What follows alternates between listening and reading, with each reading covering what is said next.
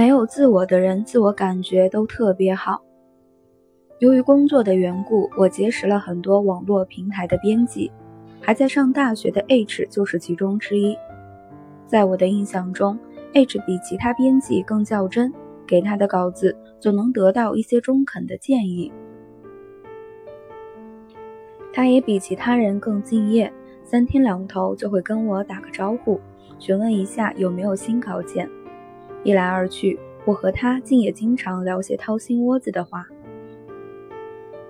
三个月前，H 私信我的时候已经是下半夜了。他说：“老杨，我的人生毁了。”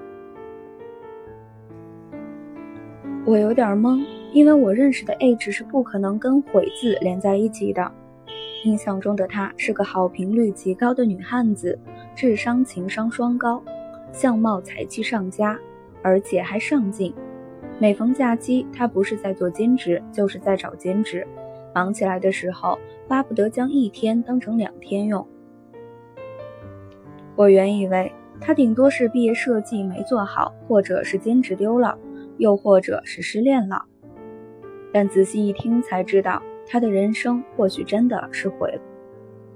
原来 H 着了虚荣心的魔，为了和室友拥有一样的化妆品，他花掉几个月的兼职工资；为了买到那双最新款的鞋子，他吃了二十多天的馒头；最后，为了能够得到某款限量版的手袋，他放弃了寻找收入微薄的兼职工作，而是去 KTV 当起了服务生。当然。一开始只是端茶倒水，后来，一个人堕落的速度是多少迈？五个牛顿恐怕也算不出来。我问他，为什么？你完全可以靠努力活得很好的啊。他说，我原本是想快点过上想要的生活，可如果单凭努力，我恐怕大半生都只能小心翼翼、省吃俭用的活着。如果仅凭汗水，我这辈子都只能用这十几块钱的口红，一百来块钱的包包。我又问：清清白白的赚钱，难道不比现在这样更快乐吗？他说：至少现在有很多人点赞，有很高的回头率。比起穷酸着的清清白白，我喜欢这样体面着的苦苦挣扎。我没有再回复他些什么。那一刻，我突然意识到，虽然大家同处一个时代，同在一个城市，但价值观层面的差距足足有几亿光年的距离。他迷失了，所以分不清什么是合理的梦想，什么是失控的欲望，所以只能把别人的眼光当做行为的最高标准，把别人的点赞当做生活的最高奖赏。最后，在自以为是的小聪明里迷失，在世俗的迷宫中左右为难。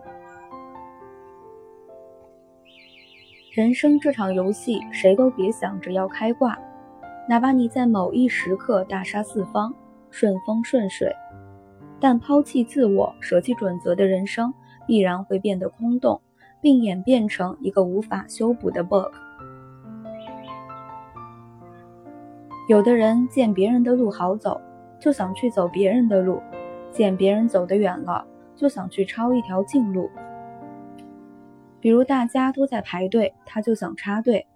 当然了，他的理由很充足：我带的东西多，我的岁数大，我带着孩子。就好像别人正常排队都是闲的没事，活得忒容易似的。比如大家都在等绿灯，他就想闯红灯。当然了，他的理由依然很充足。开车的司机看到我会停的，我有急事。就好像那些遵纪守法的人都是傻子似的。于是，在该花时间等待的时候，就想着走走后门；在该努力付出的时候，一心想着抄近路；在只有赚辛苦钱的本事的时候，满心想着的。都是如何赚大钱。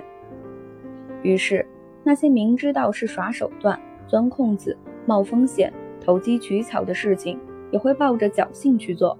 其内心的潜台词无非是：万一不需要承担后果呢？万一能一步踏上人生巅峰呢？我想提醒你的是，你的经历还太少，你的阅历还太浅，你的本事还很有限。光想着找到人生窍门，走个成功捷径，是不可能走上人生巅峰的。一来没有那么多窍门和捷径可循，二来即使有，也不会都归属于你。最大的可能是你会掉进一些无法预知的坑里，摔得人财两失。毕竟。想抄近路，就要想到有可能会误闯陷阱；想跑得快一点，就要想到有可能会摔得更惨一些。一切走捷径的行为，最后都被证明是在走弯路；而一切阻挡你的困难，都应该正面解决，因为那才是真正的捷径。生命本就是一个摸爬滚打、由生到死的过程。